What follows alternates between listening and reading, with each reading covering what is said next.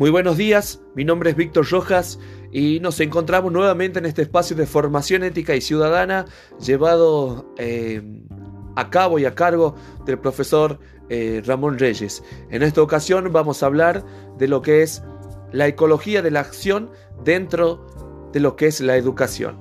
Primeramente debemos tener en claro que la ecología de la acción siempre presenta un conflicto y una responsabilidad. ¿Por qué?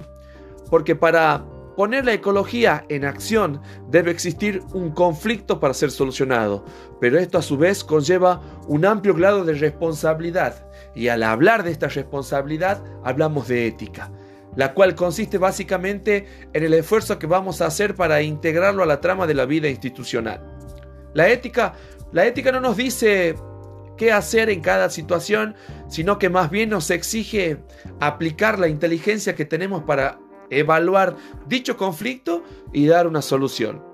El principio de la ecología es una apuesta de hacerse cargo responsablemente de la acción humana en una dimensión ética y política, algo que lleva muchas responsabilidades. ¿sí? Es por eso que como docente debemos poner siempre en práctica la ecología de la acción. Edgar Morin nos decía que hay acciones que nacen con una buena intención de llegar a algo, pero el mismo entorno camino en el que se va desarrollando esta acción se deforma y esto puede llegar a ser catastrófico. Claro ejemplo es el que hemos visto, el relato que hemos desarrollado en esta, en esta etapa, el relato de Gabriel García Márquez. Por eso es que no basta con una buena intención por parte de nosotros como docentes dentro de lo que es el sistema educativo. Dicho esto, tenemos que ser conscientes y hacernos cargo de nuestras acciones como docentes o artífices dentro de una institución o dentro del sistema educativo. Siempre habrá un conflicto donde implique la entrega de nuestra responsabilidad.